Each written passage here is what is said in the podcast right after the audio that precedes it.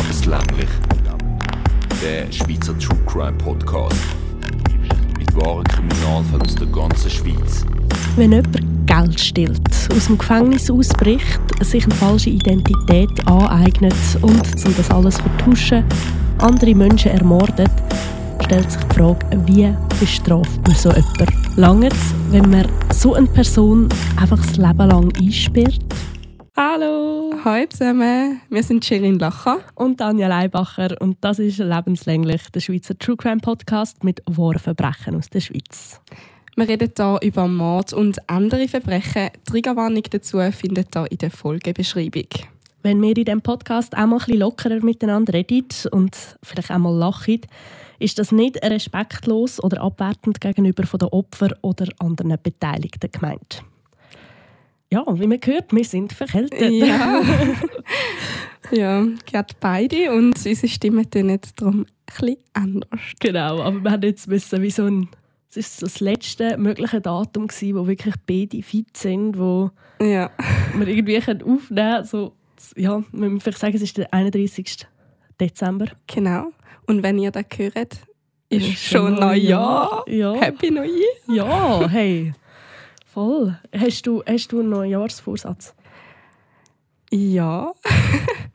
ähm, also, ich habe es mir schon letztes Jahr vorgenommen, und zwar Tagebuch schreiben. Mhm. Ich habe es Anfangsjahr nicht so wirklich geschafft. Mhm. Nachher habe ich mal irgendwann im Sommer oder ich weiß nicht mehr, im Frühling oder im Sommer, keine Ahnung, äh, so ein so das Journal, Minuten. sechs Minuten mhm. Tagebuch gekauft und mit dem habe ich es recht gut angebracht, weil es ist wirklich wenig Aufwand und man tut trotzdem jeden Tag was schreiben und das finde ich mega cool so. Mhm. Und ja, jetzt probiere ich das glaube ich weiterhin, weil ich finde es mega cool und ich liebe eben Tagebuch schreiben. Darum, oh. ja. Voll. Aber so ein wirklich Tagebuch, so ein Liebestagebuch, das ist mir halt so anstrengend, weil, oh. weil dann muss ich so den ganzen Tag hinter, mhm. also den ganzen Tag so abschreiben. Und da kann ich einfach so einzelne Sachen rauspicken, die cool sind. Wo und das fragt dich etwas. Genau. Oder? Und ja. deswegen musst du einfach so, okay, was habe ich heute? Oh, keine Ahnung mehr. So. Ja, genau, voll. Finde ich einen guten Vorsatz. Ja, und du? Ja, ich habe mir vorgenommen, keine gruselige Film oder Serie mehr am Abend zu schauen. Ich, habe, ich ziehe jetzt wieder in meine eigene Wohnung. Mhm. Ähm, eigentlich auf jetzt. Ja. Wenn ihr das hört, bin ich schon dort. Ähm, und dann war ich allein in meiner Wohnung und ich habe niemanden, der mich beschützen kann vor irgendwelchen Monster, Serien, Mörder und so weiter. Ja. Und jetzt habe ich wirklich vorgenommen, ich schaue kein so Zeug mehr irgendwie am Abend, wenn es dunkel ist, weil ich habe einfach viel mehr Angst. Und wenn ich jetzt irgendwie das vor allem vor so surrealen Kreaturen und so, mhm. ähm, wenn ich das schaue am Abend und dann nachher ins Bett will, ich habe keine Chance. Ich muss zuerst unter das Bett schauen, ist steht irgendetwas, dann muss ich ja. noch alle Fenster sicher zumachen, Türen beschließen und so weiter. Voll. Und ich kann dann noch nicht schlafen gegen die Wand mit dem Kopf, weil es könnte immer hinterher ja, etwas sein. ja, aber im Fall für das Bettproblem habe ich eine Lösung. Und zwar, die habe ich ein Bett, das zu ist, unten, mhm. wo gar niemand drunter könnte, mhm. oder nichts, mhm. sozusagen. Mhm. Und in meiner Wege habe ich nicht mal ein Bett, dort habe ich nur eine Matratze. Da kann auch niemand drunter. Du machst das sehr gescheit. ich habe mir auch vorgenommen, ich wollte jetzt ein Bett, das man eigentlich nicht kann. Ja, voll. Drunter. Aber das Problem ist, ich habe so wenig Platz in meiner Wohnung. Irgendwo muss der Staubsauger an. Aha. ja. Ja, okay. Aber ich sehe es. Ich gebe dir ein Update, wie es mit meinem Bett, ob dort Monster darunter leben. Ja, ja. Und sonst tun wir einfach irgendeinen Hund zu, der geht die Monster schon fressen. Ja, ja. Oder eine Katze. Oder eine Katze. Ja, stimmt. genau. Ja. Ah, wegen der gruseligen Film nochmal. Hm? Ich habe Zodiac geschaut. Oh, das Zodiac. Und? Ja. Fazit? Es ist echt gut. Aber ich habe es, es nervt mich einfach, dass niemand bestraft worden ist. Ja, ja, definitiv. Das ist der Film, den Tanja letztes Mal vorgeschlagen hat. Ja, oder? genau. Ja, genau. Den, den ihr natürlich alle geschaut habt. Ja. über Weihnachten euch auch so langweilig war wie wir. Noch zu unserem Weihnachtspost. Wir haben dort 300 Fälle vorgeschlagen bekommen und die machen wir definitiv nächstes Jahr, oder besser gesagt dieses Jahr. Genau. Es ist verwirrend, aber dieses Jahr, im 2023, nehmen wir uns die irgendwann mal vor. Mhm. Es sind viele sehr spannende Fälle. Ja. eine von meinen habe ich noch nie gehört.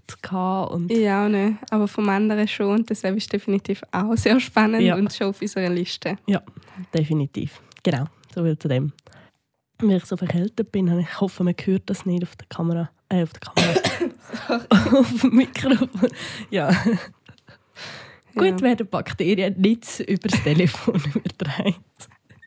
Ja, das stimmt. Das ist natürlich von Vorteil. So, wenn es so würde aus dem Handy rauskommen, so wenn Ja. es los ist. Oh ja, über das WLAN übertragen werden. Ja, Mhm. da wäre es nicht so gut. Nein, das wäre nicht so gut. Ja, aber vielleicht für die, die jetzt gerade krank im Bett liegen und unseren Podcast hören, weil ich weiß auch nicht warum. ja, eben, wir, wir verstehen euch. Es Ja. ist Gute Besserung. gute Besserung, ganz fest. Ja. Dann fange ich nämlich mit dem Fall an von heute. Es ist Sonntag, der 4. Juni 1939. Im Zürcher Strafvollzug wird gerade kontrolliert, ob alle Häftlinge wieder von ihrem Urlaub zurückgekommen sind. Dann merkt ein Wärter, dass einer der Inhaftierten fehlt. Und zwar der Hans Vollenweider. Der 31-jährige Zürcher sitzt wegen einem Raubüberfall im St. Gallischen Bütschwil in Zürich im Gefängnis. Seine zwei Jahre Haft hat er eigentlich schon abgesessen, weil ihn der Direktor und der Psychiater aber nicht für rehabilitationsfähig halten, stehen noch weitere drei Jahre Zuchthaus auf dem Plan. Eigentlich hätte Hans nie kriminell werden. Das Einzige, was er wollen, ist genug Geld verdienen, um nicht so zu enden wie sein Vater.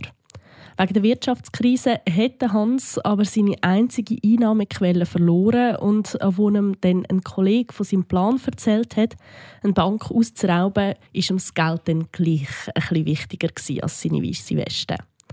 Zuerst hat er nach dem Banküberfall dann zwar flüchten, ist dann aber ein paar Tage später vom gleichen Kollegen, der ihm den Plan vorgeschlagen hat, verpetzt worden und die Zürcher Polizei hat ihn eingesammelt.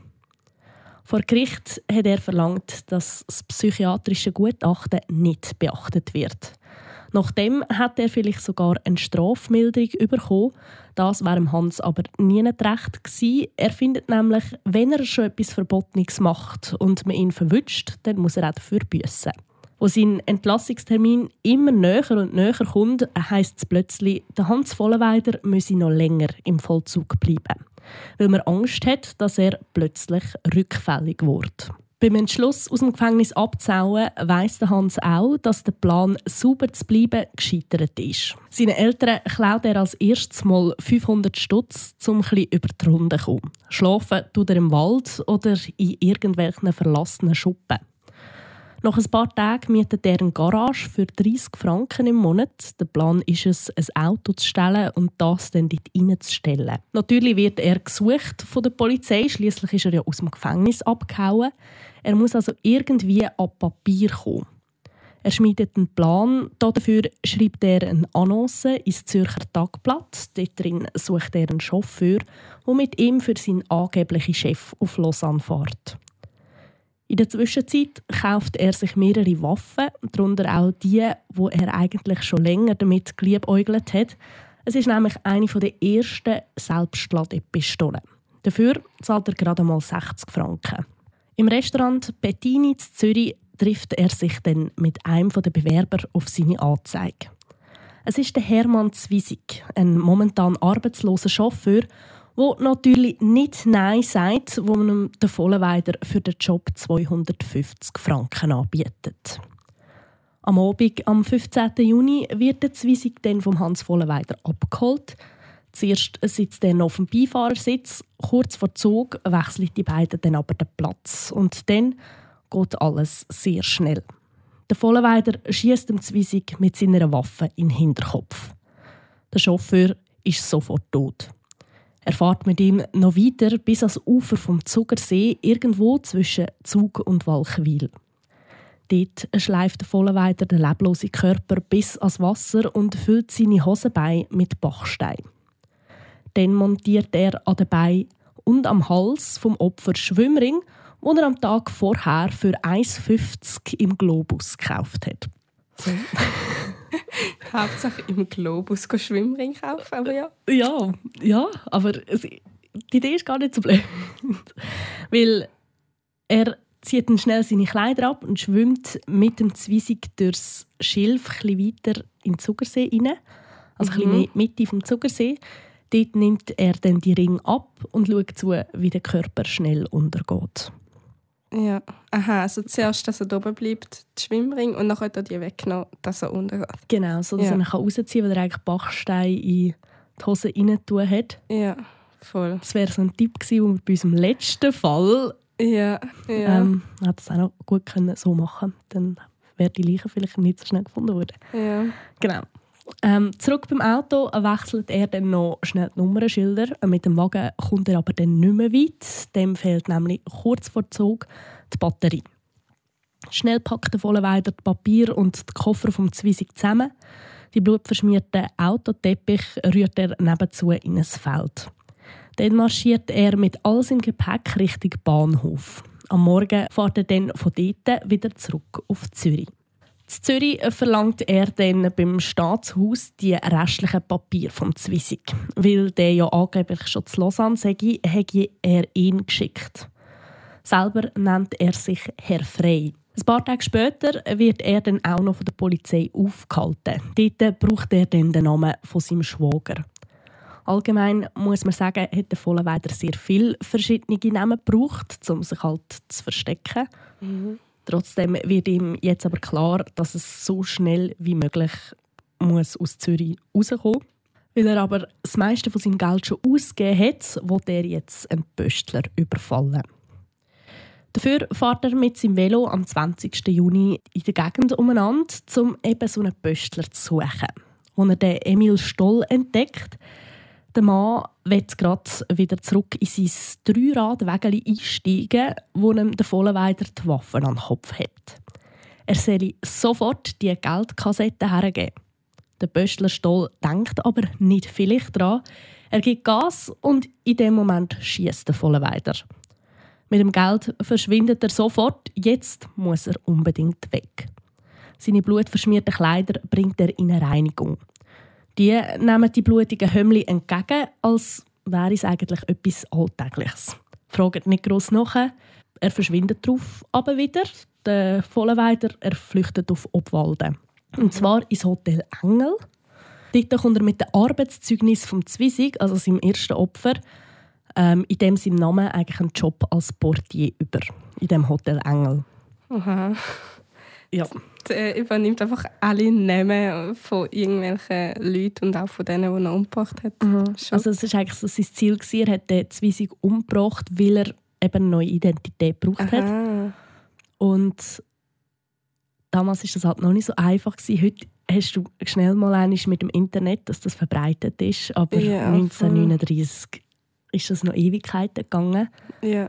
Und man hat dann vielleicht auch nicht gewusst, wie sieht jetzt der Mann aus und so. Mhm. Und genau, man geht halt auch nicht davon aus, dass jetzt das der ist, oder? Ja, voll. Mhm. Ja. Am 22. Juni macht sich der Alois von Moos parat. Es ist einer von seinen ersten Einsätzen als frisch Polizist. Nervös geht er im Haus auf und ab. Der 23-Jährige ist seit kurzem Dorfpolizist und wenn er nicht so nervös wäre, hat man wahrscheinlich ziemlich Schiss vor ihm. Mit seiner imposanten Figur macht der Familienvater nämlich einen ziemlichen Eindruck. Ein paar Minuten vorher ist ihm der Befehl durchgegeben worden, er solle einen gewissen Herr Zwiesig im Hotel Engel Sachsen überprüfen. Der könnte etwas mit dem Hermann Zwiesig zu tun haben, wo die Leiche im Zuckersee gefunden worden ist. Der Portier vom Hotel hätte nämlich blutige Hömmli in der Reinigung abgegeben das. Aha, jetzt wird es ihm trotzdem zum Verhängnis, weil genau. ich gedacht, so, es kann doch nicht sein, dass er so blutige Kleider abgibt und nichts wird gemacht. Genau, dort war nämlich so, sie haben das entgegengenommen und man weiß nicht wieso, als sie keine Mine verzogen haben, aber sie haben es darauf der Polizei gemeldet. Aha, okay, ich habe mir schon gedacht, und das kann doch nicht sein. Ich habe mir dann so überlegt, was hätte ich gemacht? Und ich glaube, ich hätte es genau gleich gemacht. Ich hätte die Hömmli einfach schweigend entgegengenommen Stimmt, und nachher ja. der Polizei angerufen, weil ich hatte viel zu fest Angst gehabt, wenn ich den aus einem Grund sind die Blut verschmiert. Ja, so. voll. Mhm. Aber die haben das dann auf jeden Fall bei der Polizei Mhm, gemeldet. Und die Polizei hat dann wirklich ähm, eben dem äh, von Moos, dem Polizist, gesagt, gut, du gehst jetzt dort in das Hotel und gehst den mal überprüfen. Und 23, der ist gleich alt wie ich. Ja. Oder einfach so denken, wow, Chapeau, du bist Ja. Polizist. Könntest auch Polizistin sein und jetzt gehen, irgendeinen Mörder überprüfen. Genau. Also es ist kein Wunder, ist der von Moos so nervös. Einer von seinen ersten Einsätzen ist das nämlich.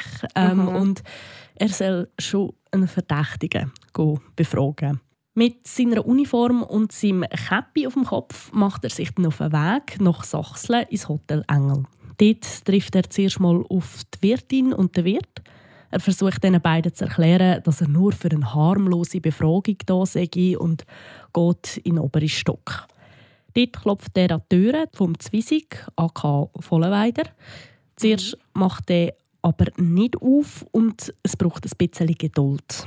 Aber dann, nach weiterem Klopfen, geht die Holztüre vom Zimmer auf und ein Mann, anfangs 30, steht im Türrahmen. Der Polizist schildert den Grund für sein Erscheinen, erklärt das Ganze mit den Hömmli und plötzlich wird der Portier hässig. Die beiden fangen an, miteinander zu rangeln und auf einmal spürt Alois von Moos einen unglaublich stechenden Schmerz im Bauch. Er kann gerade noch so um Hilfe rufen, bevor er an den Boden sackt. Von unten kommt der Wirt sprinten und bodigt den Vollenweider. Er kann ihn so lange festheben, bis die Polizei kommt und den Täter mitnimmt. Nebendran kämpft der Dorfpolizist um sein Leben. Die Sanitäter laden ihn ein und fahren mit ihm ins Spital. Also, er, ist eigentlich, er hat einen Schuss bekommen in, Mhm. den Bauch vom Oh, Vollenweider. shit. Der hat wahrscheinlich irgendwo hinten in seiner Hose die Waffe Okay, gehabt und, und hat dann halt und- können schießen, weil er gecheckt hat, jetzt kommen mir auf die Spur und Mhm. weil er ist ja ursprünglich hat er eigentlich das Gefühl gehabt, okay, der ist vielleicht einfach verwandt mit dem Zwiesig Ja. und hat dann aber wie schnell ja es ist dann halt wie schnell klar geworden, dass doch ein bisschen mehr dahinter ist und Ja. dann ist er hässlich geworden. Voll. Genau. Aber ich finde es eh krass. Eigentlich zuerst hat er nur einen Raub begangen. Ja, für in Anführungs- und Schlusszeichen nur einen Raub. Aber nachher wird er zu einem so einem brutalen Ja. Mörder und bringt einfach so alle um, also alle, die um, die ihm etwas bringen. So. Vor allem, wenn du Schon. denkst, dass äh, er eigentlich nie hat kriminell werden Sein Vater der ist einfach sehr arm. Gewesen. Mhm. Er hat, ähm, also er, der Vollenweider hat nie viel Luxus gehabt als Mhm. Kind und so. Und er hat einfach immer gesagt, er will mal Geschäftsmann werden. Er hat dann das KV gemacht, hat eine Lehre gemacht und so. Und dann ist halt die Wirtschaftskrise gekommen. Aha.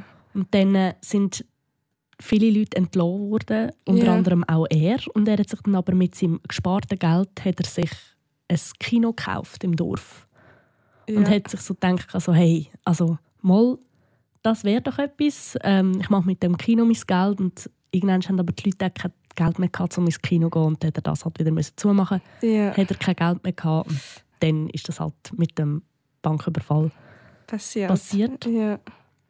Ich habe Ah. dann, haben wir dann auch so gedacht, also, ja, irgendwo durch den Banküberfall finde ich irgendwo durch ein bisschen verständlich. ja, voll. Es war sein ist einziges Ziel, gewesen, nie so arm zu werden wie sein Vater. So, ja.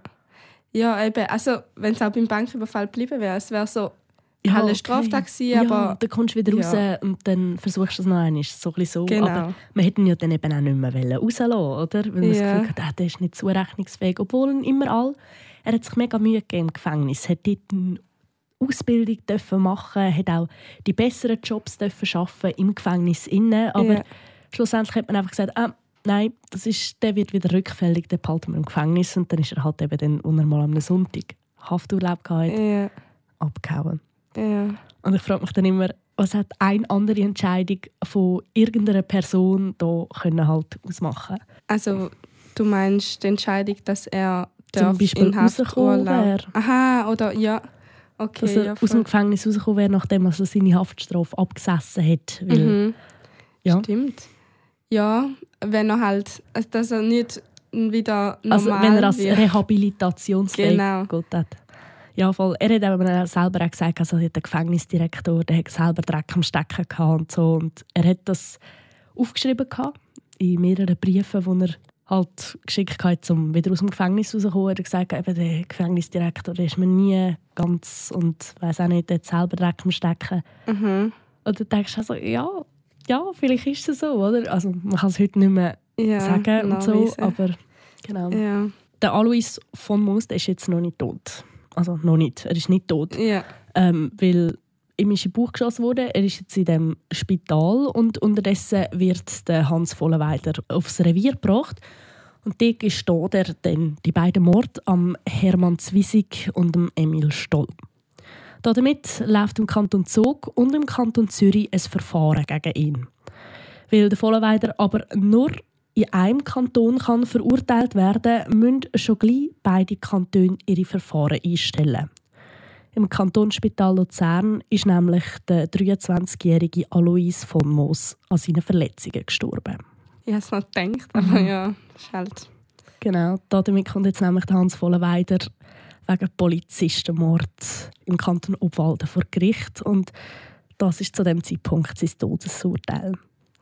Ist Polizistenmord dort mal höher bestraft worden wie ein normaler Mord? Oder? Ja, Okay. und ich bin mir gar nicht sicher, ob das in der Schweiz auch immer noch so ist.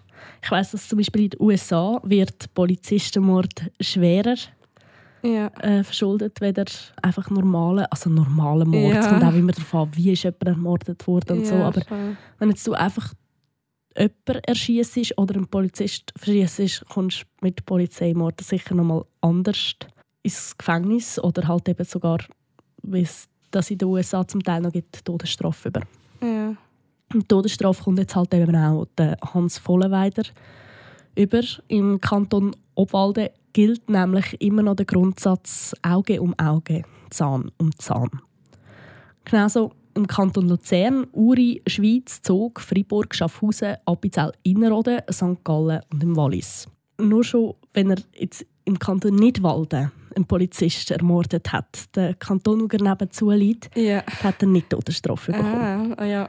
Das Genau. ist halt wieder mal so Kantönli-Geist von der Schweiz, wo es halt sich noch nicht haben können Einheit bilden Genau. und alles gleich machen, sondern Mhm. jeder hat es so ein bisschen anders gemacht, jeder Kanton. Mhm. Ja. Ja. zu dem kommen wir nachher auch noch. Das ist Mhm. jetzt erst noch der Fall. So kommt es also dazu, dass die beiden Obwaldner Polizisten Durer und Huwiler am 16. Oktober 1940, also ein bisschen mehr als ein Jahr nach dem Mord, auf Luzern fahren, um dort die Guillotine zu holen. Weil das scheußliche Gerät in der Schweiz nur so selten gebraucht worden ist. Im 20. Jahrhundert gibt es nicht mehr in jedem Kanton eine und man lehnt die einander einfach aus. Also weißt du das genau? Eine Guillotine. Mhm. Eine Guillotine ist, äh, es gibt definitiv dann auch ein Foto, das gepostet wird. Das Mhm. ist ähm, ein, ein Gerät, quasi Ja. ein, ein riesiges Gerät, wo ähm, es eine Messerklinge, eine schräge Messerklinge drin hat. Und Ja. der Verurteilte, der, der zum Tod verurteilt worden ist, der wird so unten reingelegt. Mhm. Und dann wird das Messer gelöst quasi und das schnellt dann ab und der Kopf ist ab. Ah, Also es ist ja. eigentlich ein moderneres Richtschwert. ja, okay. Genau. Also ich habe dann auch noch ein Video posten, wie das funktioniert. Natürlich eins an, einem- an einem Modell. Ja. Ähm, weil ich habe mir das natürlich auch angeschaut und so. Und genau, da sehen wir genau, wie das funktioniert. Mhm. So eine Guillotine. Dann muss eigentlich niemand so mit einem Schwert oder einem Messer den Kopf abtrennen, sondern es Genau. passiert halt so wie automatisch. Aber jemand muss halt trotzdem auslösen. Genau, ja, ich bin für mein Interview für den heutigen Fall bin ich ins Henkermuseum auf Sissach und dort hat der Besitzer von dem hat mir auch erzählt, anscheinend sei die Guillotine gebaut worden, weil ein Scharfrichter, also ein Henker, der hat das wie nicht hergebracht von der Kraft her, mit dem Richtschwert den Kopf abzuhacken. Oh. Und das ist wie einfach nicht gegangen. Und das war ein grosser Fan von Klavier. Dann nachher hat er zusammen mit einem Klavierbauer eben die Guillotine eigentlich Entwickelt. entwickelt. Und ähm, das war ein mega Zeug, aber schlussendlich ist das eigentlich wie die einfachste Methode, jemanden hinzurichten. Und ja, Genau. Ah, ja, eigentlich schon, aber hure makaber. ja, ja, ja, Ja. Es, ist, es geht halt, es ist Ja. wie maschinell, oder? Ja, Und voll. die Luzerner Polizisten übergeben die Guillotine in vier Kisten verpackt und sie sehen dabei auch nicht gerade glücklich aus. Wahrscheinlich ist es auch nicht ganz so ein schönes Gefühl, wenn man weiß, über einem im Estrich liegt eine Tötungsmaschine, wo bereits vier Männer den Kopf abgehauen hat. Mit diesen Kisten fahren jetzt also die Polizisten wieder retour auf Sarne, wo der Vollenweider aber mit überkommt, dass seine Tötungsmaschine aufgebaut wird und sein Tod immer näher kommt, kommt er Panik über. Unter der Matratze verdrückt er eine Glühbirne und schneidet sich mit dieser Pulsader auf. Die Wahl, sich selber das Leben zu nehmen und an einem Stück begraben zu werden, die sollte ihm ja wenigstens gelassen sein, denkt er sich. Sofort stürmt nämlich der Arzt in seine Zelle und bindet ihm den Arm ab. Ab dem Moment wird der verurteilte Mörder keinen Moment mehr alleine gelassen. Also er hat eigentlich immer so das Gefühl gehabt, ja, im Notfall kann ich mich ja immer noch selber ermorden, bevor ich hingerichtet wird. Weil das aber der Arzt gesehen hat und ihm sofort die Pulsader wieder zugebunden hat, Ja. so dass das Blut halt nicht rauslaufen kann, hat er halt wie jetzt müssen warten, bis, bis er hingerichtet wird. Mhm. Ein Tag später, also am 17. Oktober 1940, soll dann die Guillotine aufgebaut werden. Nur blöd, dass das Gerät viel zu gross ist und gar nicht in den Schopf mag. Kurzerhand wird dann einfach mal die Decke vom Raum in den ersten Stock aufgerissen und damit das Monster kann aufgestellt werden kann, hat es dann halt einfach einen Boden weniger. Ja, okay. Genau, rund um die Tour wird die Guillotine auch von den Polizisten bewacht. Unterdessen gehen beim Kanton, bei der Polizei und bei der Stadt Briefe von zivilen Leuten ein. Sie stellen sich freiwillig zur Verfügung, das Messer auszulösen und stellen Anträge, um bei der Hinrichtung dabei zu sein. Der Sherin ihren Blick, den müssen wir jetzt sehen. Oh mein Gott, was? Also, Ja.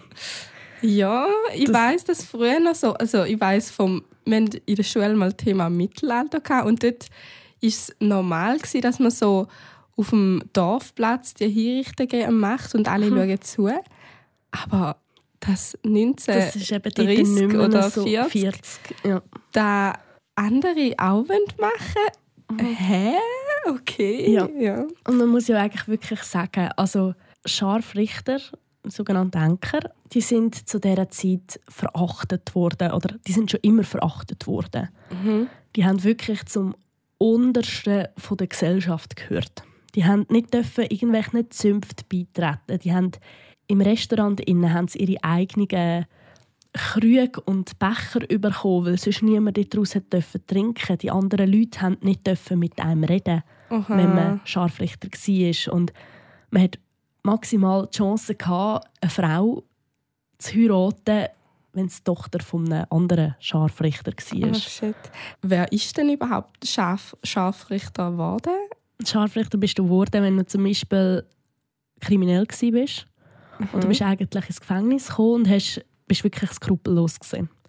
Du hast vielleicht schon Leute ermordet oder einfach so schlimme Sachen gemacht. Wenn jetzt eine Hinrichtung hat sollen stattfinden, ist jemand zu dir gekommen und hat gesagt, «Schau, du kannst entweder hier verrotten in dem Gefängnis inne, oder du wirst Scharfrichter. Du kommst von uns ein Haus über, ein bisschen abgelegen von der Stadt. Mhm. ähm, du darfst das und das und das nicht, aber du kommst Sold über. Und du kommst ähm, irgendwie einen jährlichen Betrag über plus für jede Hinrichtung noch einen Betrag und wenn du jetzt noch zu Mittag isst, kommst du das auch erstattet über und so. Aha. Und ganz ehrlich, ich verstehe jeden, der da das Angebot angenommen hat. Ja, das schon, aber es ist trotzdem so, eben, du wirst halt so von der Gesellschaft verachtet und Mhm. bist so Mhm. mega ein Rand. Also du Absolut. kannst gar nichts machen in dieser Gesellschaft Ja. sozusagen. Ich habe auch ein Buch gelesen ähm, zur Vorbereitung. Der Scharfrichter heißt das und dort geht es um den Meister Franz, also den Franz Schmidt, der in Deutschland im 16. 17. Jahrhundert Scharfrichter war. Ja. Mir hat das dann so ein bisschen wie so ein bisschen die Augen geöffnet, weil ich immer das Gefühl hatte, da musst du ein schlimmer Mensch sein, wenn du andere Menschen also, ja, weiß auch nicht, aber es war so gewesen, tatsächlich, dass die Söhne der Scharfrichter zum Beispiel, die sind nicht geschlagen worden. Mhm. Und das sind eigentlich die liebsten Menschen gewesen, weil die sind wie so ja, ich weiß auch nicht, die haben eine ganz andere Achtung vom Leben gehabt und eine ganz andere Ansicht vom Leben gehabt, halt, weil sie Ja. ständig haben müssen Leute ermorden. Es hat auch Rettung gegeben, zum Beispiel, dann hast du deinen besten Kollegen oder einfach Oh. einen, den du gekannt hast, dort gehabt und du hast es vielleicht wie nicht können. Und Mhm. wenn du es nicht richtig gemacht hast, bist du gesteinigt worden oder was auch immer als Scharfrichter Ja. von den Leuten. Und ich stelle mir das, also Das Ganz ehrlich. schlimm. Ja, und man hat sich auch nicht können aussuchen dass man das wird, oder? Ja. Weil der Sohn von dem ist dann automatisch auch Scharfrichter geworden, weil du hast nichts anderes können machen als Scharfrichters Sohn, außer vielleicht noch ein Totengräber. Aber das Mhm. ist dann noch ein weiter unten gewesen, dann hast du noch ein weniger Geld bekommen und Ja. ja. Ja, also sicher eben die Aufstiegsmöglichkeiten sind halt nicht groß gewesen, aber vielleicht eben ein Vorteil, sie haben sich mehr mit dem Tod auseinandersetzen müssen und darum das Leben vielleicht auch mehr genossen oder Mhm. ja. so Und man kann auch oder geschätzt. Ja. geschätzt. Und man muss auch sagen, sie sind sehr gute Mediziner gewesen, weil sie haben auch die Leute müssen foltern eigentlich, wenn sie ähm, Informationen aus jemandem raus haben müssen überkommen. Dann haben sie schlussendlich die Leute auch wieder müssen verarzten. Und Ja, das ist aha. auch ihre Auf ihr Ja. Auftrag gewesen. und darum sind Scharfrichter sehr sehr gute Mediziner gewesen. Mhm. Vielfach haben die Frauen von ihnen dann noch so ein bisschen Hexenkräutchen verkauft und so. Und damals hat man aus den Leichen, also denen, die dann eigentlich vielleicht beim Galgen unten dran verrottet sind, noch irgendwelche Medizin gemacht und so. Und also Aha. ganz, ganz grusig. Ja, Und gleich muss ich sagen, so, hey, ja, wieso nicht eigentlich?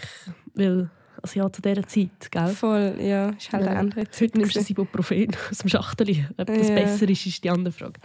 Aber jetzt ist er ja noch nicht tot, unser Täter. Ja. Genau, weil es gehen jetzt eben ganz viele von diesen Briefen ein, bei der Stadt, bei der Polizei und dem Kanton, von vielen Leuten, die wollen zuschauen oder eben selber wollen den Auslöser von der Guillotine betätigen Das wird aber natürlich abgelehnt, weil schon zu dem Zeitpunkt steht in der Verfassung, dass die Verurteilten nicht mehr öffentlich dürfen hingerichtet werden Das heißt, am frühen Morgen, am 18. Oktober, besser gesagt am Morgen am 2. treffen sich zwei Geistliche, zwei Urkundenpersonen, der Kantonsarzt, die Landjäger und der Polizeichef, der Elias Grossholz, im Schopf Sarne. Vor ihnen die Guillotine, dort drin eingespannt, mit dem Kopf ein paar Meter unter dem Messer, der Hans Vollenweider. Wer schlussendlich den Abzug betätigt und das Leben vom Dreifachmörder beendet, ist nicht klar.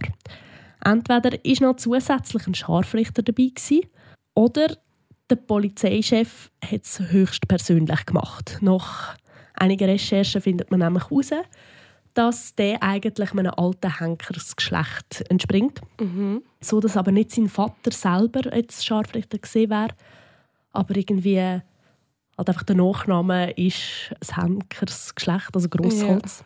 Einer der Landjäger, also die Landjäger, ich weiß nicht, ob man das versteht, aber das sind so die Polizisten, die, die so die Ordnungshüter, so ein bisschen, ja, die, die nicht Chef sind, aber die normalen Polizisten Aha, eigentlich. okay, ja. Einer der Landjäger muss, bevor man die beiden Leichenteile kann einpacken kann, noch eine letzte Szene zwischen Kopf und Rumpf durchschneiden. Dann wird der tote Hans Vollenweider eingeladen und auf Zürich in die Gerichtsmedizin geschickt. Hm, fein. Äh, ja. Ja. guter. Nein. ja, ich hoffe, wir sind nicht gerade am Ich Essen. denke immer an die Leute, die gerade am Essen sind. Und für die, die am Essen sind oder es gerade vorher haben, noch zu essen, es kommen noch mal ein paar nicht sehr schöne Sachen. Darum, äh, vielleicht wartet ihr einfach noch einen ja. Moment. Lass jetzt, wenn er nicht esset. Genau. Der Hans Vollenweider, geboren am 11. Februar 1908 in Zürich. Das Einzige, was er nie hätte werden, ist so arm wie sein Vater. Dass er jemals kriminell wird, hat er als Kind nie gedacht. Und gleich ist er jetzt der letzte Mensch, der in der Schweiz zivil hingerichtet worden ist. Ein paar Monate vor seinem Tod haben nämlich die stimmberechtigten Männer in der Schweiz demokratisch entschieden, dass alle Kantone die Todesstrafe abschaffen müssen. Das aber erst auf den Januar 1942. Ich meine 1940. Ah ja, okay. Genau. Wir können es uns heute absolut nicht mehr vorstellen, finde ich, dass Todesstrafe in unserem Land wieder eingeführt wird. Trotzdem gibt es auf der Welt noch so viele Länder, wo Todesstrafe die Normalstrafe für Mord oder Landesverrat oder Gotteslästerung ist. Das sind mehr als 50 Länder auf der Welt. Und man sieht das jetzt zum Beispiel gerade im Iran, wo leider wieder viele Menschen hingerichtet werden, nur weil sie an in Anführungszeichen systemkritischen Protesten teilnehmen. Der Fall, den wir jetzt gehört haben, das ist ähm, jemand, der drei Menschen umgebracht hat, wo andere Verbrechen begangen hat und so weiter. Und wenn wir denken, dass wir für irgendwie eine Demonstration für Frauenrecht, was auch immer, in der Schweiz einfach so hingerichtet werden, dann ist das unvorstellbar. Also, Absolut. Also, ja, ich weiß nicht, ob da, ich glaube, das ist auch dort im Iran oder so, dass ein Fußballer, ein Ex-Fußballer anscheinend irgendwann hingerichtet wird, weil er eben auch an diesen mhm. Demonstrationen mhm. mitgemacht hat. Es ist ja wirklich so, dass auch ein Rapper ist zum Beispiel hingerichtet wurde. Aha. Und ich finde so, wir reden nachher noch darüber, was so ein für und was gegen Todesstrafe spricht. Aber ich denke, dass man so berühmte Leute hinrichtet, das ist eine Abschreckung für andere. Und das ist ja. genau der Grund, warum man es macht. Ja, oh, das, ist, das ist halt echt... Eben, wenn es jemand berühmt ist, dann kommen jetzt alle mit mhm. über. Mhm. Ja, so blöd wie es klingt, aber wenn es irgendein Normalo ist, wo niemand kennt, dann weiß es auch niemand nachher, sozusagen, genau. außer seine Familie und seine Angehörigen. Ja, genau. Und dann ist es wirklich für das, was er blöd gesagt gemacht hat, wenn er wirklich etwas Schlimmes gemacht hat. Und so ist eben halt die Todesstrafe auch in der Schweiz gebraucht worden. Ja. Wenn ich mal gehört habe und gelesen habe, in der, also in Frankreich ist 2020 eine Umfrage gemacht worden über Todesstrafe mhm. und es haben einfach 55 Prozent dafür gestimmt, dass sie wieder eingeführt wird. Ja. Das habe ich so unverständlich gefunden. Man hat auch in der Schweiz ähm, solche Umfragen gemacht, seit es die Todesstrafe nicht mehr gibt. Und es ist enorm, wie viele Leute immer noch finden, ja mal, man sollte die Todesstrafe durchführen. Bei unserer Umfrage auf Insta ist das ein bisschen anders herausgekommen. Ja. Ähm, wir haben auch gefragt und 74 Prozent sind wirklich gegen die Todesstrafe von euch. Ich glaube, 2% sind es nur gewesen, oder 4 Ja, voll. Und ähm, der Rest dafür ist. Nicht. Der Rest ist sich da nicht so ganz sicher. Genau. Aber ich würde jetzt noch schnell ein bisschen etwas über die Todesstrafe in der Schweiz erzählen. Ursprünglich hat man im 14. Jahrhundert für Zucht und Ordnung sorgen. Man hat Gesetze errichtet und dann natürlich auch die dazugehörigen Strafen. Damals werden die Strafen von der Gemeinschaft vollstreckt. Dort ist es zum Beispiel so, dass ein Verbrecher, der zum Tod verurteilt worden ist, der wird zum Beispiel gesteinigt, also einfach so lang mit Stein beworfen, bis er stirbt. Und das halt von der normalen Gesellschaft. Das heißt, wenn er jetzt zum Beispiel ermordet hat, etwas gestohlen hat, Brandstifter war, mhm dann wird er einfach gesteinigt, bis er stirbt. Und das ist eine ganz, ganz schreckliche Art zu sterben, weil es einfach lang geht und yeah. schmerzhaft ist. Später ist man dann aber von dem ein bisschen weggekommen. Man hat nämlich angefangen, Scharfrichter einzusetzen. Und Scharfrichter, wie ich vorher schon erklärt habe, sind die Vollstrecker von dieser Hinrichtung. Äh, man sagt dann auch Henker oder Meister. Meister ist man da aber nicht, weil man irgendwie bewundert oder verehrt wird, eben, sondern im Gegenteil, man wird einfach verachtet von der Gesellschaft und hat quasi kein Recht und man darf nichts und mhm. man ist eigentlich wirklich dafür da, um den Kriminellen das Leben zu nehmen. Also ich habe mich auch gefragt, wenn du Scharfrichter bist, dann wirst du ja auch irgendwie psychisch immer schlechter und immer labiler ja. und so, ja. oder? Also Drogen haben damals schon sehr große Rolle gespielt, vor allem bei den Scharfrichtern. Also zum einen sicher Alkohol. Ja. Ähm, zum anderen aber auch so, man hat ja früher schon ein bisschen Haliz ha Oh, scheiße, ich kann das Wort nicht sagen. Halluzinogen. genau. Halli ja, genau. Ihr wisst, was ich meine. Die hat man früher schon als Scharfrichter gebraucht, um sich einfach ein bisschen benebeln, damit man das nicht checkt. Ja. Und das hat vielfach dann halt eben auch dazu geführt, dass man zum Beispiel den Kopf nicht genau getroffen hat, wenn man mit dem Richtschwert hat müssen, jemanden enthaupten Und das hätte für den Scharfrichter selber auch sehr gefährlich können sein Aber absolut verständlich. Also, ich bin nicht Team Drogen, aber bei so einem Beruf, ganz ja. ehrlich, ich verstehe es. Eben die Scharfrichter, man hat dort, wo man die eingesetzt hat, hat man angefangen, Verbrecher an Galgen aufzuhängen oder sie mit einem speziellen Richtschwert zu köpfen Das ist ein spezielles Richtschwert. Das hat wie so einen runden Spitz, also kein so einen spitzigen Spitz wie beim, einem normalen Schwert, sondern so eine runde. Und hat meistens noch eine Einschrift drin. Mhm. Die sind sehr, sehr schwer. Und was bringt da, dass eine runde Spitze hat? Hat das eine Funktion oder ist das einfach... Das ist einfach, weil du brauchst es... Der spitzige Spitz ist eigentlich dafür da, dass du im Kampf jemanden kannst erstechen kannst. Und du willst ja niemanden erstechen, du willst einfach nur ja. den Kopf ab. Aha, genau. okay. Genau. Und man hat die Leute auch geredet. Was das ist und wie das funktioniert, das erzählen wir nachher. Bis ins 19. Jahrhundert hat man die Verbrecher so bestraft. Halt eben mit der Todesstrafe und die ist nicht nur verhängt worden, wenn jemand gemordet hat, sondern das haben zu gewissen Zeiten auch viel harmlosere Sachen können sein, wie zum Beispiel Stellen. Es hat viel zu wenig Lebensmittel gehabt und wenn man vielleicht nur schon einen Fisch geklaut hat, hätte man dafür können hingerichtet werden weil es halt eben einfach wirklich zu wenig Essen gegeben hat. Und es hat Zeiten gegeben, oder auch in diesen Zeiten, wenn man etwas weniger Schlimmes gestohlen hat oder so, dann hat man zum Beispiel einem Dieb die Hand abgehackt. Mhm, das, das hat man auch schon so gesehen. So. Ja. Genau, also das ist nicht weniger, dass man nicht klauen kann, sondern mehr, dass man sieht, dass der Aha. geklaut hat. Darum hat er keine Hand mehr. Ja, okay. Genau. Ist da von der Zeit her so Mittelalter oder ist das später gewesen? Ja, also wir kommen jetzt äh, schon im Mittelalter ist es wirklich so gewesen, dass sie gesteinigt worden sind. Mhm. so mit der Zeit hat sich dann das so ein bisschen entwickelt. Entwickelt, ja. genau. Also wir gehen jetzt so langsam ins 19. Jahrhundert. Mhm. Auch die sogenannten Hexenprozesse gehen unter den Hut von Hinrichtung. Das werden wir aber dann definitiv noch in einer anderen Folge besprechen. Ja. Ähm, weil Hexen hat man auch hingerichtet in dem Sinn entweder auf dem Scheiterhaufen oder ertränkt. Oder das sind halt auch Hinrichtungsmethoden, die auch der Scharfrichter hat müssen machen Im Jahr 1874 ist die Todesstrafe in der Schweiz verboten worden. Fünf Jahre darauf hat das Volk aber protestiert und es sind Massenpetitionen eingereicht worden, die verlangt haben, dass der Artikel 65 im Bundesgesetz wieder revidiert wird. So ist es dann gekommen, dass kurz darauf die Todesstrafe eben wieder eingeführt wurde. Und später ist dann der Kanton äh, freigestanden, ob sie noch mit dieser Todesstrafe bestrafen oder eben nicht. Und mhm. gewisse Kantone, wie der Kanton Obwalden, haben sie dann halt eben noch gehabt. Nicht Walden, wo gerade nebenzu liegt, aber das schon wieder nicht mehr. Also mhm. da haben wir wieder unseren schönen Föderalismus. Ja. Du musst dir einfach gut überlegen, in welchem Kanton du jetzt jemanden umbringst und dann also, so ja. stellen wir uns das ein bisschen vor. Es ist schon so. 1940 konnten dann die stimmberechtigten Männer eben können abstimmen, ob man die Todesstrafe ganz in der Schweiz will abschaffen will. Und sie haben sich ziemlich knapp dafür entschieden, also dass man sie abschafft.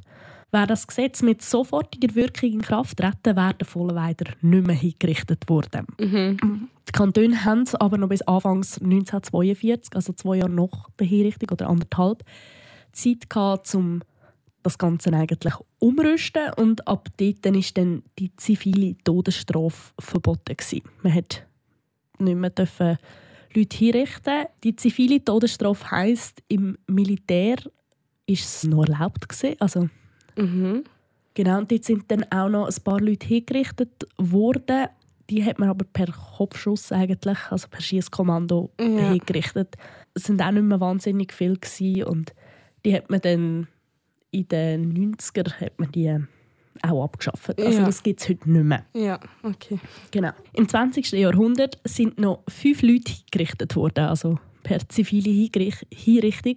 Alle sind enthauptet worden und das auch nicht mehr so öffentlich, wie man es eben früher gemacht hat. Mich hat es darum mal ein bisschen Wunder genommen, ob es da irgendwelche Richtlinien gegeben hat. Ob es da heisst, okay, man darf nur noch mit der Guillotine hinrichten und es darf nur noch in so einem Schopf sein, wie es jetzt eben der Vollenweider hingerichtet worden ja. ist. Oder ob es vielleicht einfach so war, dass, man, dass die Leute das gar nicht mehr haben wollen sehen aber hat man jetzt eben beim Vollenweider gesehen, das ist nicht so. Ja.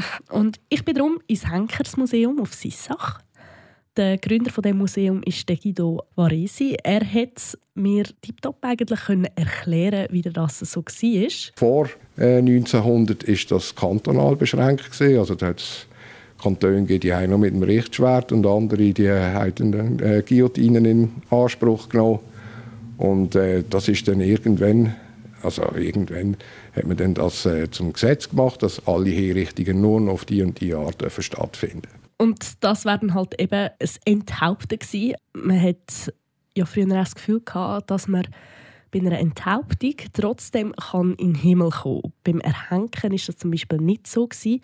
Das hat nämlich nur schon wegen dem als schlimmste Hinrichtungsmethode eigentlich gelten. Das hat mir der Guido Varesi eigentlich auch erzählt. Eben die schändlichste Hinrichtung war das Henken. Aber ich kann mir vorstellen, wenn das gut gemacht worden ist, ist das eine der schmerzlosesten Angelegenheiten. Gewesen. Enthalten hat man auch gesagt, es sei eine schmerzlose Angelegenheit. Allerdings muss man sagen, es ist nie ein zurückgekommen und hat gesagt, wie es gesehen ist. Aber äh, man sagt eigentlich, dass dann das Rückenmark getrennt ist, dass keine Schmerzempfindung mehr möglich ist.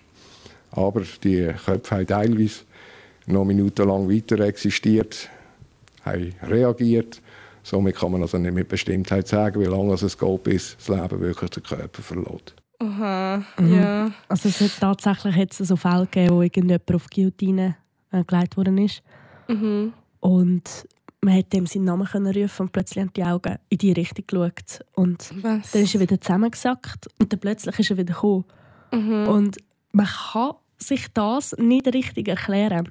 Weil, ja, wenn es jetzt einfach Nerven wären, dann würde er vielleicht einfach noch ein bisschen zucken. Mhm. Aber er hat tatsächlich, haben die zum Teil dann noch geschaut und noch reagiert. Mhm. Also ich habe es auch schon von Hühnern gehört, wenn die irgendwie enthauptet werden, dass noch ohne Kopf weiterlaufen zum Beispiel. Ja, ja ich kann es mir irgendwie schon noch vorstellen, wenn du zum Beispiel einfach einen Arm oder so also weggenommen wird, zum Beispiel wegen einem medizinischen Grund, mhm. dann fühlst du ja den Arm auch noch irgendwie. Also ja. habe ich schon ja. gelesen und so.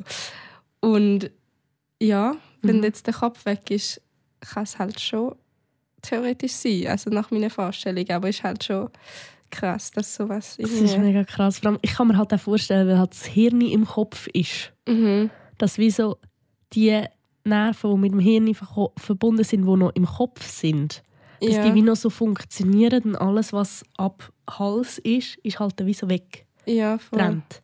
Und man kann nicht wissen, empfindet die Person noch Schmerzen, weil sie kann es in dem Moment nicht sagen. Ja, voll. Und das finde ich ganz, ganz eine gruselige Vorstellung. Und ich muss also sagen, so, ich hätte vielleicht das so gesagt, so, wenn ich jetzt äh, müsste hingerichtet werden und ich dürfte die jetzt aussuchen. Das ist jetzt ein mega blödes Beispiel, aber da hätte ich das gewählt. So, enthaupten. Weil ich so das Gefühl hatte, ah, man, das ist gut, das ist, äh, dann ist weg. Mhm. Aber nachdem bin ich so, ja. Vielleicht auch nicht. Ja. Also ich weiß nicht, ich hätte glaube eher so einen Kopfschuss gewählt, aber dort kann man halt auch verfehlen und dann ist genau. es schmerzhaft. Genau, weil bei Kopfschuss ist es tatsächlich so, dass wenn du nicht genau die richtigen Sachen triffst, ja, voll. dass du einfach weiterlebst. Ja. Und es tut einfach weh. Ja. und aber wenn ich mich gefragt habe beim Henken, ja. er hat ja gesagt, eben, das ist theoretisch, wenn man es richtig macht, die schnellste und schmerzloseste genau. Methode. Mhm. Aber dort ist ja dann auch niemand zurückgekommen, der gestorben ist und gesagt hat, das war nicht schmerzhaft. Gewesen. Wieso weiß man denn da? Nein, absolut nicht. Also es ist auch so, also wenn du aus mehr als zwei Meter Kate Law wirst, mhm. wirst, dann ist es in den meisten Fällen so, dass dein Knick bricht. Mhm. Ähm, und dann kannst du es eigentlich so anschauen, eben jetzt wie mit dem Richtschwert oder der Guillotine dass halt wie so der Kopf weg wäre, weil halt einfach das Rückenmark durchtrennt wird. Mhm. Wenn du jetzt aber Pech hast, oder so wie man es halt früher im Mittelalter gemacht hat, dass man einfach nur wie so ein Schemmeli weggenommen hat oder mhm. so und du bist nicht zwei Meter gefallen, dann verstickst du dran. Mhm. Und man hätte halt eben gesagt, die Seele die bleibt an dem Galgen. Und du kannst darum nicht in den Himmel kommen, sondern nur in die Hölle. Das hat damals sehr, sehr viel mit Religion zu tun gehabt, wo also weil du verstickst, kann die Seele nicht raus? Nein, einfach allgemein. Die ja. wie so, ob jetzt du versteckst oder ob jetzt dir das Knick bricht. Aha. Du hast nur können durch die Enthauptung können in den Himmel kommen weil da würde vom Menschen nicht genommen worden ist. Das ist auch der mhm. Grund, warum man schlussendlich in der Schweiz gesagt hat, man darf nur noch durch Enthauptung hinrichten, weil die Würde nicht genommen wird vom Menschen. Und ja. Sachen, wo, wo, man sich heute nicht mehr so vorstellen kann, ja. weil damals ist alles noch sehr religiös gesehen. Ja, das stimmt. Man hat sehr viel geglaubt und ja, denke ich, ist halt auch noch mal so ein bisschen... Aber wenn ich mich jetzt auch frage, in Amerika zum Beispiel ist ja enthaupten darf man glaube nicht, Nein. so viel ich weiß. Man darf ja nur elektrische Stuhl oder Spritzen Es gibt elektrische Stuhl, Giftspritzen, Gaskammern, Kopfschuss und Henken. Ja. ja, genau. Henken darf man ja auch. Und ich habe mich gefragt, eben, dort ist jetzt Henken wieder sozusagen besser wie enthaupten. Also besser, Ja. halt erlaubt. Man muss aber auch sagen, Henken hat es in den letzten Jahren oder in den letzten 50 Jahren glaub, nur jemand gewählt. gehabt. ja. Bei dem geht man davon aus, dass es sich um einen Fetisch gehandelt hat. Ah.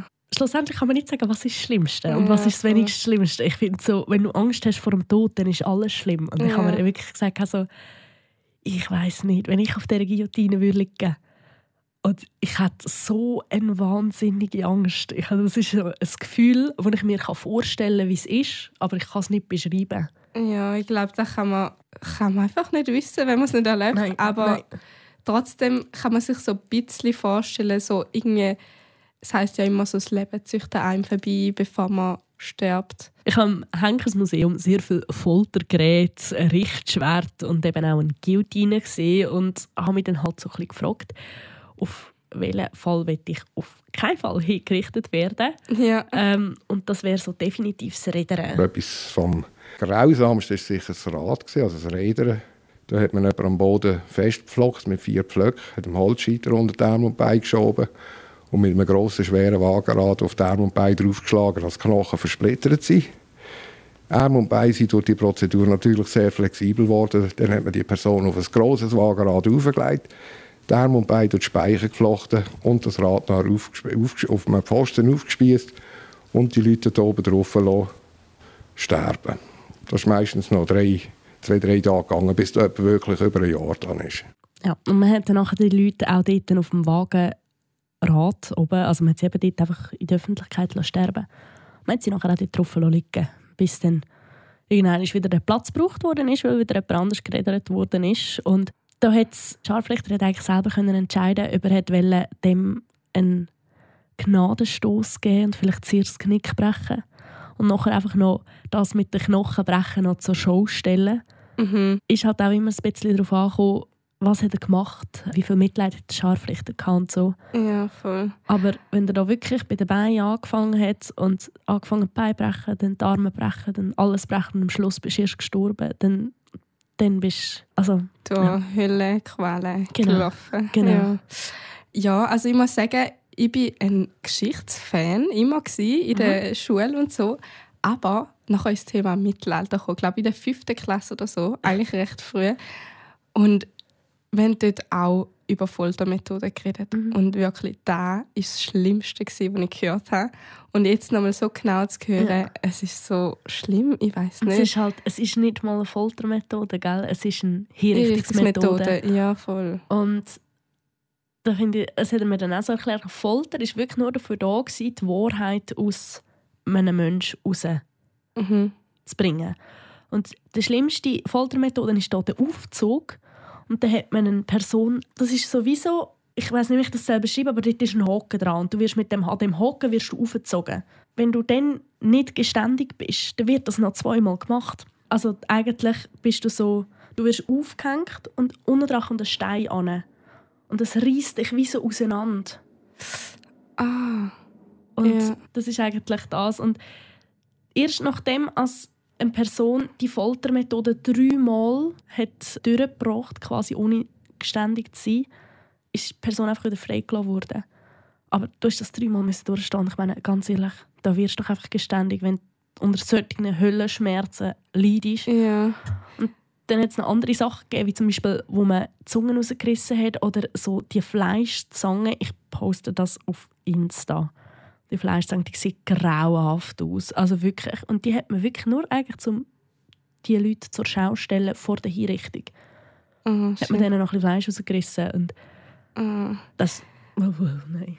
Ja, auch ähm, da kommt dann eben in einem anderen Podcast noch genau, aber auch bei den Hexenverbrennungen haben sie immer zuerst den Hexen sozusagen, also den Hexen, wo, wo man denkt, sie sind Hexen, Ja. haben sie gefragt, bist du eine Hex? Und dann haben sie natürlich gesagt, nein. Und dann haben sie es halt gefoltert, solange bis sie gesagt haben, ja. Und wenn du ja gesagt hast, bist du halt verbrennt worden oder süß irgendwie gestorben. Genau. Und wenn du halt nicht geständig bist, bist du einfach gefoltert worden, bis du eigentlich Mhm. gestorben bist oder bis du einfach nicht mehr hast können aushalten. Ja. Hexen hat es ja wirklich auch so einen Stuhl gegeben, der mit Haut von einer anderen, in Anführungszeichen, Hex bezogen war. Und man hat die, wo man das Gefühl hatte, es sind Hexen, draufgesetzt und gesagt, wir sehen ihnen an, ob sie Hexen sind, wenn sie drauf, dra- drauf hocken. Also wer so etwas auch gesehen kann ich wirklich empfehlen, geht ins Henkersmuseum auf Sissach. Es lohnt sich mega. Es ist nicht für schwache Nerven, glaube ich, aber ich hatte dort innen Spass gehabt. Es war für mich wie Europapark. Genau, wir sind vielleicht schon ein bisschen abgekehrt. Wo wir vielleicht Ja, sagen, voll. also ja, und zum mal wieder zurückkommen auf unser Thema. Ich habe dann Guido Varesi auch noch gefragt, wie denn entschieden worden ist, wer welches Urteil überkommt. Und man halt noch nicht nur enthauptet hat. Das ist eigentlich vom Gesetz her schon klar gewesen. Also der Richter hat das Urteil noch verhängt. Man hat vielleicht mit äh, man hat können eine Milderung äh, aussprechen, dass man zum Beispiel jemanden, wo man erhängt hat, dass der noch mit dem Schwert geköpft worden ist. Das ist eine Verbesserung gewesen. Weil äh, einer, der enthauptet worden ist, der hat trotzdem noch in den Himmel kommen. Einer, der gehängt worden ist, der ist direkt in die Hölle gegangen. Und somit ist das eine Verbesserung gewesen. Also, aber so im Großen und Ganzen ist eigentlich schon vom Gesetz her festgeschrieben gewesen, was mit einem passiert, der das und das angestellt hat. Ja, also daher hast du eigentlich ziemlich genau können wissen, was dir erwartet in dem Sinn. Ausser halt eben, du hast eine Milderung bekommen oder eine Milderung hat auch dort können sein, dass du vorher irgendwie vielleicht weniger gequält worden bist oder jetzt eben beim Rettern zum Beispiel, dass du den Gnadenstoss bekommen hast und so weiter. Mhm. Aber ganz ehrlich, ich bin froh, gibt es in der Schweiz Todesstrafe nicht mehr. Nicht, dass ich vorhatte, irgendetwas zu machen, wo mir Todesstrafe eingebracht hat, sondern einfach auch, weil ich es selber mit mir nicht könnte vereinbaren könnte, dass es so etwas Da jetzt gibt. da gibt. Ja. Aber eben, wie gesagt, in mehr als 50 Ländern auf der Welt wird nach wie vor die Todesstrafe ähm, als höchste Strafe gesehen. Ähm, ganz führend da ist China. Dort werden mit Abstand am meisten Todesstrafen verhängt pro Jahr. Mhm. Und man weiß nicht, wie viele das sind. Es sind definitiv viele. Finde ich sehr, sehr heftig. Und das zweite Land kommt dann halt eben auch schon der Iran. Ja. Ähm, genau, als einziges westliches Land, das noch Todesstrafe hat, ist die USA. Mhm. Das finde ich auch gut so. Aber Ja, zuerst vielleicht mal, was haltest du von der Todesstrafe, Sherin? Ja, also ich bin definitiv dagegen. Ja. Warum? Also ich finde einfach, die Person, die den Mörder muss umbringen muss, ist ja dann auch ein Mörder. Und erstens geht es dieser Person, also dem Henker, auch nicht gut. Zweitens müsste der ja dann auch umgebracht werden, nach meiner Genau. Philosophie, weil Es der ist ja gibt- dann auch ein Mörder. Es Sozusagen. gibt ganz lustige Zeichnung oder Karikatur, ähm, wo wirklich so wie so eine Reihe ist, wo der eine die jemand äh, hinrichtet und der wird dann auch wieder hingerichtet und der wieder auch wieder ja. und so und das hört ja eigentlich nie auf. ja, eben. Darum finde ich, geht es gar nicht, um jemanden umbringen als Strafe. Man tut es halt auch bisschen rechtfertigen damit, dass man in der, mit der Hand vom Gesetz eigentlich agiert. Mhm. finde ich auch ein bisschen schwierig. Ich muss auch sagen, ich bin absolut auch gegen die Todesstrafe. Ähm, es gibt aber ein Argument, das ich irgendwo ein bisschen verstehe. Mhm. Dass man es dort ähm, durchführt. Zum Beispiel, dass Todesstrafe halt nicht nur als Strafe äh, dient, sondern vor allem auch als Abschreckung von potenziellen Nachahmern Mhm. man weiß, dass es von vielen schlimmen Verbrechern einfach so Trittbrettfahrer gibt. So solche, die das Gefühl haben, sie müssen das jetzt auch machen, wo die Leute das Vorbild sehen und so. Ja. Und dann finde ich irgendwie so, es dient sicher als Abschreckung, weil, ja, ich weiß auch nicht, ich glaube, wenn man sieht oder weiß, dass jemand hingerichtet, wo, hingerichtet worden ist, dann weiß man eigentlich auch, dass einem das selber droht. Mhm. Anders muss ich aber sagen, ist für mich der Tod wie ein, ein Gnadenstoß für den Verurteilten. Und es gibt ganz, ganz viele Serienmörder in den USA, wo ich finde, die haben so, so viele schlimme Sachen gemacht, wie eben zum Beispiel ein Ted Bundy, Mhm. wo schlussendlich auch hingerichtet worden ist, wo ich so muss sagen, so, also ihm wird eigentlich das Gleiche erf äh, er, er, nein, Er muss das Gleiche erfahren. genau wie seine Opfer erfahren haben. Und gleich muss ich sagen, so einer ist auf eine schonende Weise hingerichtet worden. Ja, und vor allem, wenn er noch leben will, müsste er sich mit den Taten auseinandersetzen. Müsste seine Genau. Schuld eingestehen, müsste mit dem Leben, dass Ja. er so viele Menschen umgebracht hat. Genau. Und da ist eigentlich auch ein gutes Argument, wieso dass die Mörder noch leben sollten. Mhm, finde ich eben auch. Ich finde das nicht okay, dass die einfach so den Gnadenstoß bekommen.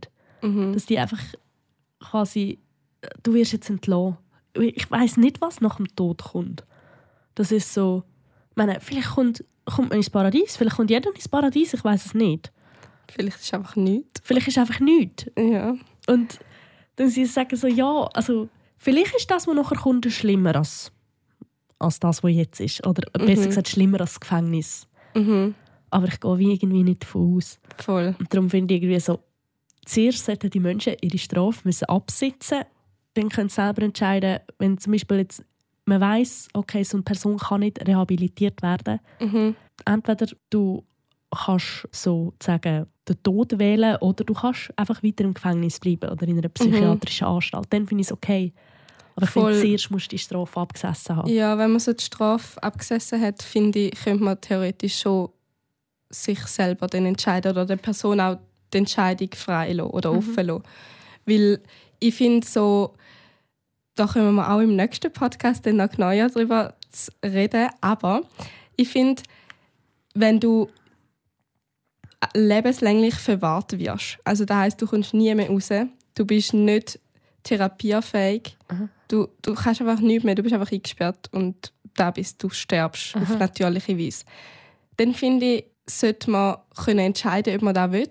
So lange in dem Gefängnis hocken, nicht können selber entscheiden, was mit einem passiert. Oder ob man darf den Tod wählen. Ja. Finde ich. Finde ich auch. Oder dass es einfach die lebenslange Verwahrung gar nicht gibt. Ist die andere Option. Da ist auch wieder die Frage, ist denn das sicher für die Bevölkerung und so weiter. Voll. Genau. genau. Darum finde ich absolut ja. Habe auch noch überlegt, so, eben in der Schweiz früher noch ist halt so, gewesen, dass nur um die Vergeltung ging, ist eben Auge um Auge, Zahn um Zahn. Das, was du gemacht hast, widerfährt dir selber auch. Aber ich bin froh, ist so heute da auch nicht mehr so die Mentalität, Ja. sondern einfach so, das Strafrecht ist heutzutage mega zukunftsorientiert. Also man wird halt so nicht nur strafen, sondern auch Maßnahmen aussetzen, dass präventiv etwas gegen Straftaten gemacht wird. Zum Beispiel Prävention hat so vier Komponenten. Irgendwie, wenn jemand eine Straftat begangen hat, dann tut man so schauen, dass die Person nicht mehr straffällig wird, eben mit Therapien und so. Oder wenn jemand auch schon eine Straftat begangen hat, tut man sie resozialisieren. Das ist eigentlich das Gleiche, einfach, dass am Schluss etwas Positives rauskommt. Ja. Und früher ist einfach nichts Positives rausgekommen. Man hat einfach den umgebracht und dann ist er halt weg. Ja. Die Strafe selber, auch wenn es nicht eine Todesstrafe ist, ist ja die Strafe, dass du ins Gefängnis kommst, die ist trotzdem abschränkend für die Bevölkerung. Logisch. Weil niemand will eingesperrt werden und an der Freiheit beraubt werden. So. Ja. Und auch die letzte Komponente ist vielleicht noch so, dass in dem, dass man weiß, dass es das Gesetz gibt und dass du bestraft wirst, wird eigentlich die Norm, dass man sich eben nicht so verhält, dass man bestraft wird. Ich finde halt auch so, es hat so viele Fälle gegeben, wo die Leute unschuldig ins Gefängnis gekommen sind. Genau, das ist auch mein Punkt. Wenn jemand unschuldig ist und es gäbe die Todesstrafe, dann kann es gut sein, dass einfach Unschuldige umgebracht werden. Ja. Mhm. Das ist halt, Ja. das wäre krass. Ja. Ich meine, wenn man nur jetzt eben, jetzt komme ich wieder auf die Hexenverfolgung zurück, aber ich meine, Ja. Hexen gibt es nicht wirklich. ja. Das sind alles unschuldige Leute, gewesen, die dort umgebracht worden sind. Und Mhm. klar, es ist eine andere Zeit, gewesen, Voll. aber wenn man jetzt auch heute denkt, irgendwie, irgendwo ist vielleicht eine falsche Fährte gelegt worden oder jemand hat einfach nur Pech und ist zur falschen Zeit am falschen Ort und wird wegen dem verhaftet und für einen Mord verurteilt, dann, wenn jetzt heute die Todesstrafe noch gelten würde, wurden die Personen vielleicht eingerichtet und sie haben eigentlich nichts gemacht und man kann das Mhm. nicht rückgängig machen und durch die von einem Täter werden dann die Opfer nicht wieder lebendig, also die bleiben Voll, ja. tot und das kann man nicht ändern und das ist einfach dann jemand mehr, der tot ist und ja. ich finde das so, Es bringt halt wie Ja. nichts. Aha. Ja, und vielleicht auch noch, dass so die Ärzte müssen ja die Hinrichtungen eigentlich überwachen. Und sie sind ja eigentlich dazu verpflichtet, um wirklich nur helfen und so, wegen dem Eid, den sie abschliessen. Das geht ja dann auch nicht. Dann ist wieder der Eid gebrochen worden. Ja. Ja. Absolut, ja. Ja, und ich denke, es hat auch so, ich weiß auch nicht, es müssen ja dann auch so Geistliche dabei sein. Also in den USA ist es immer noch so, dass äh, Ja. wenn jemand hingerichtet wird, muss ein Geistlicher dabei sein. Also ein Aha. Pfarrer oder so. Ja. Weil der wie so seine letzten Worte oder wie so für ihn beten, irgendwie Mhm. so etwas, das dann gleich noch. Was ich auch spannend finde, in den USA mega viele Serienmörder oder weiß auch nicht, einfach Mörder, die zum Tod verurteilt werden, finden kurz bevor sie sterben noch irgendwie zu Gott. Das ist immer so Ja, in, ja. in Filmen ja. oder in Podcasts, keine Ahnung, immer sagen, werden sie noch getauft oder keine Ahnung, finden sie noch Mhm. zu Gott und denken dann, sie kommen in den Himmel. Oder? Ich frage mich dort auch, wie viel ist wirklich wahr und wie viel ist einfach vielleicht Taktik, weil sie irgendwie hoffen, dass halt gleich wieder eine Strafmilderung bekommen oder so. Ja. Ich weiß es nicht, ich würde ihnen nicht unterstellen. Und gleich ist es halt so, irgendwo, du kommst zum Beispiel, wenn du in einer Todeszelle bist, dann kommst du das einzige Buch, das du glaub, darfst mitnehmen ist die Bibel. Aha, ja. Und dann ist wie so ein bisschen, ja, gut, okay, ist vielleicht verständlich. Und mittlerweile darf es nicht nur noch die Bibel sein, sondern es darf glaube auch ein anderer, also auch, glaube ein Koran oder so sein. Aha, ja. Oder irgendwie ein anderes, wie soll ich sagen, gewinnbringendes Buch. Also, wir dürfen jetzt keinen Roman mitnehmen, oder so zum Lesen. Ja. Aber so wirklich so eine Bibel darf man sicher mitnehmen. Dass man halt wie so kann beten vielleicht für nach dem Tod, dass dort äh, etwas besser wird oder so. Ja, aber vielleicht, wenn jemand weiß, er stirbt, dann würde ich lieber, ich würde jetzt lieber noch so ein bisschen etwas Cooles lesen, so irgendwas Ja, Spannendes, was mich interessiert, anstatt eine Bibel. Aber wenn ich die Bibel lesen würde, würde ich dann vielleicht zu Gott Mhm. finden. Das wäre dann auch gut. Also, Genau. Also für mich wäre es nochmal eine zusätzliche Bestrafung, wenn ich jetzt noch müsste die Bibel lesen müsste. ja. Aber ähm, halt einfach, weil alles sehr klein geschrieben ist. Und so. genau. Aber ich habe einen anderen Tipp für ein anderes Buch. Mhm. Und zwar das Buch «Der Scharfrichter». Ja. Das, was ich gelesen habe. Und das sind ein bisschen mehr als 400 Seiten. Also es braucht ein bisschen Zeit, um es zu lesen. Aber ich finde, es lohnt sich definitiv. Ich finde es ein sehr, sehr gutes Buch. Weil du einfach Einblick bekommst. Und zwar ist das, das Buch handelt eigentlich vom Meister Franz, also vom Franz Schmidt, eben damaligen Scharfrichter in Nürnberg. Und der hat wie Tagebuch geführt. Als Scharfrichter hast du früher müssen können schreiben, weil du hast müssen Rechnungen schreiben. Weil du hast ja Sold bekommen und du hast Aha. musst aufschreiben, okay, für den Mittag habe ich so und so viel ausgegeben, dann habe ich da noch ein neues Schwert müssen auslehnen oder kaufen oder was auch immer und habe ich so und so viel ausgegeben und das hat man alles Geld wieder rü- rückerstattet bekommen. Darum die Scharfrichter können schreiben und die damalige Sprache, die ist noch ein bisschen, also für uns zum Lesen sehr, sehr schwierig.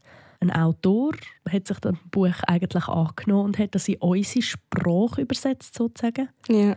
hat das sehr schön geschrieben jetzt, äh, hat das Leben vom Meister Franz eigentlich so ein bisschen aufteilt, ein bisschen, ähm, zum zu erzählen, eben, wie sein Leben so war. Und ich finde es ein sehr, sehr spannendes Buch. Er erzählt eben auch zum Teil, wie er so bei diesen Hinrichtungen war und dann hat er da jemanden hinrichten und dort und so. Und man kommt ein sehr gutes Verständnis über, wie äh, Menschen in dieser Zeit verachtet worden sind. Mhm. Und es ist auch so, dass in der Schweiz eigentlich man hat die Namen der letzten Scharfrichter nicht mehr unbedingt gesagt hatte. Ja. Gleich klar, irgendwo ist sicher wieder irgendetwas durchgerutscht und so, aber so ganz sicher sein kann man sich wie nicht. Und also man kennt schon so ein paar letzte Scharfrichter, die noch sind, aber halt einfach aus Schutz für diese Leute Mhm. hat man das Ja. damals nicht mehr gesagt. Ja. Genau. Und darum kann ich das Buch «Der Scharfrichter» sehr empfehlen. Ja, wir sind schon sehr lange am Schnurren. Ja. Vielleicht müssen wir ganz, ganz viele Sachen rausschneiden, weil wir die ganze Zeit mit Nase schnitzen und husten und so. Aber ähm, damit ihr das nicht mehr ertragen müsst, ja. wird es wirklich kürzer. Nur noch ganz kurz zu unserer Aussage von vorher wegen der Bibel. Natürlich ist jedem überlassen, an wer das so glaubt. Selbstverständlich. Ja, genau. Ja, ich habe jetzt auch nicht die Bibel irgendwie abwerten oder so, sondern mehr, wie die Bibel geschrieben ist, dass sie so klein geschrieben ist. Ja. Das, das möchte ich nicht vertragen. ja. Genau, voll. Nein, sowieso. Und also ich will das auch nicht verurteilen, wenn jetzt jemand findet, ich bin für Todesstrafe. Ich bin Genau, dafür. ist natürlich jedem selber Ja, überlassen. meine also für die, die abgestimmt haben, sie sind für Todesstrafe, es würde uns wirklich, wirklich mal wundern, warum sind ihr für Todesstrafe? Mhm, ja. Ähm, weil eben, wir sind es überhaupt nicht. Genau. Aber das ist unsere Meinung. Und wir wissen, ganz, ganz viele Menschen auf der Welt haben eine andere Meinung. Und uns nimmt es mega Wunder. Und ich finde das mega interessant. Dann wünschen wir euch einen super Start ins neue Jahr. Und Wir freuen uns auf in zwei Wochen, wenn wieder ein Fall kommt. Unterdessen könnt ihr gerne unseren Podcast bewerten, wenn ihr es noch nicht gemacht habt. genau, Oder mal bei uns auf Insta vorbeischauen. dann kommen immer spannende Posts und Bilder. In dem Fall. Tschüss miteinander. Ciao zusammen.